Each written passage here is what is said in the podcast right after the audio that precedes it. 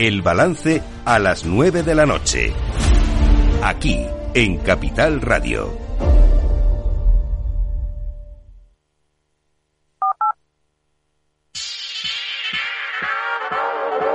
Veamos cómo vienen las bolsas de Europa en el primer día de febrero. Con la información de las pantallas de CMC Market Brokers, vemos cómo ha habido un poquito de repunte de volatilidad.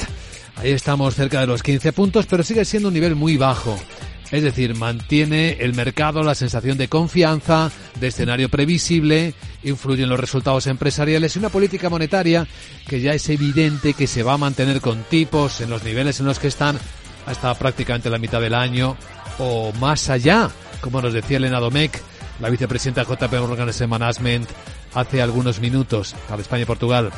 Tenemos en la escena hoy los futuros de las bolsas europeas a la baja.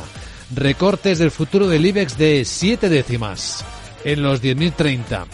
6 décimas. Recorta el futuro del Eurostox. Sin embargo, el futuro del mercado americano rebota a dos décimas. El SP está en 4.879.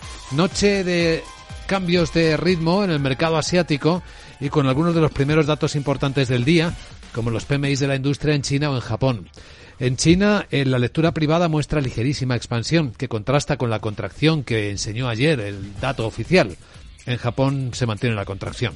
Japón hoy ha corregido, de hecho el Nikkei ha bajado al cierre, ya cerró hace un par de horas con una caída de nueve décimas y en Hong Kong el rebote se acerca al final y está desvaneciéndose apenas dos décimas de su vida.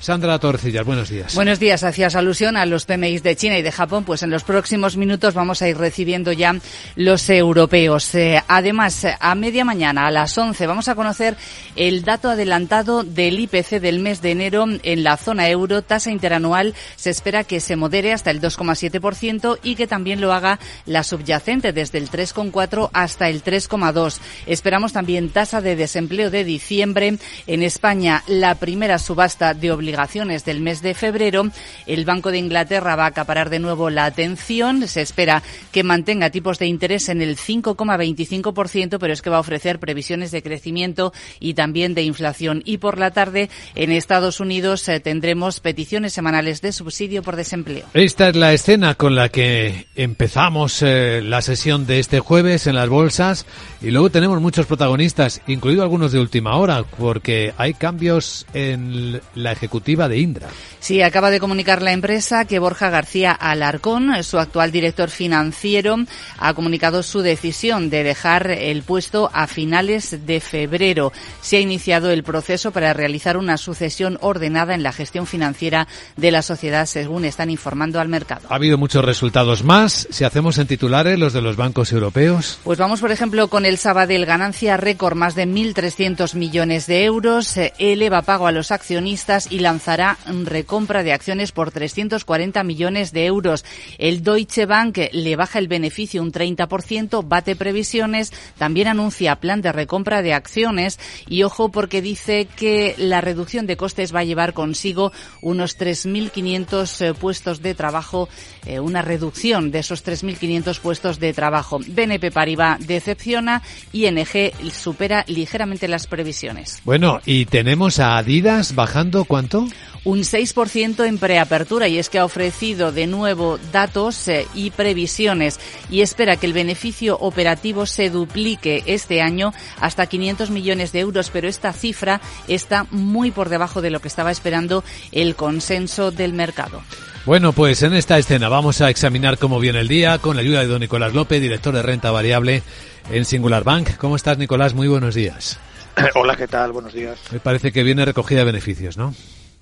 Eh, pues sí, eh, seguimos un poquito la estela de, de Nueva York mm, de forma un poco más eh, suave porque ayer en Wall Street pues las mayores caídas estuvieron en, las grandes compañías tecnológicas pero efectivamente pues tenemos ese, ese efecto no la verdad es que la sesión de ayer en Nueva York coincidió con, con, la reunión de la FED. Lógicamente, eh, podemos tener a lo mejor la tentación de asociar la caída de ayer con el mensaje de la FED, pero bueno, yo pienso que fue más una, una toma de beneficios eh, provocada por algunos resultados de compañías que si bien no fueron malos, ¿no? Las grandes tecnológicas, pues bueno, a lo mejor el mercado ahora tiene unas expectativas tan altas, ¿no? Que es difícil de cumplir.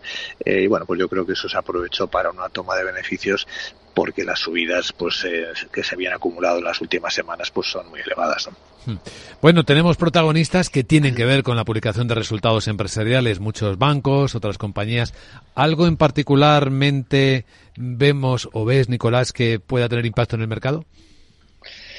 Bueno, yo creo que en general los, resultados de los bancos europeos o españoles europeos que estamos viendo están eh, bueno trayendo cierta tranquilidad al sector, ¿no? Porque eh, hay temor, ¿no? De que la caída de la rebaja de tipos el año que viene puedan tener un impacto eh, fuerte en los resultados y los mensajes, las el guidance que están dando los bancos para el año que viene, yo creo que es bastante tranquilizador, ¿no? En el sentido de que van a poder defenderse, ¿no? En ese entorno de tipos un poco más bajo, que los margen de intereses pues tienden a estabilizarse, pero tienen otras eh, herramientas para seguir manteniendo un cierto crecimiento en sus beneficios, mientras el mercado pues seguía descontando que van a caer.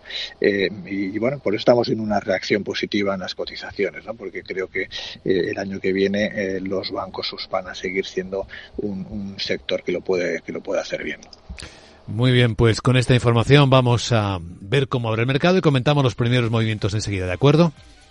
Estupendos. ¿Algún protagonista más antes de que empiece esto, Sandra? Pues sí, en el mercado español vamos a estar muy pendientes también de Ferrovial, eh, porque celebra en Nueva York eh, su Capital Markets eh, Day, con la vista puesta en su próximo estreno en el Nasdaq, un objetivo que le llevó, recordamos, a trasladar su sede a Países Bajos, desde donde considera más sencillo dar el salto al mercado estadounidense. Nos vamos a fijar también en la petrolera Shell, porque ha presentado resultados, beneficio anual que le ha bajado un 30%, pero ojo porque ese beneficio es de 28.000 millones de euros.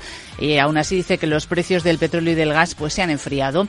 Ha superado claramente previsiones, eh, sobre todo las cifras del cuarto trimestre y además aumenta su dividendo un 4%. Se han presentado también cifras de la farmacéutica suiza Roche y de Sanofi.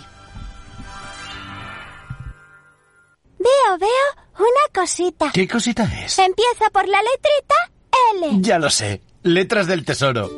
Si mires donde mires, ves letras del tesoro, en Renta 4 Banco te facilitamos comprarlas de forma rápida y cómoda. Entra en r4.com y descubre todas las ventajas de comprar letras con un especialista en inversión. Renta 4 Banco. ¿Quieres más?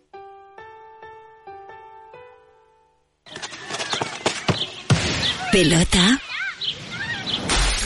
Ventana. Como nueva. Es muy simple asegurarse con el Betia.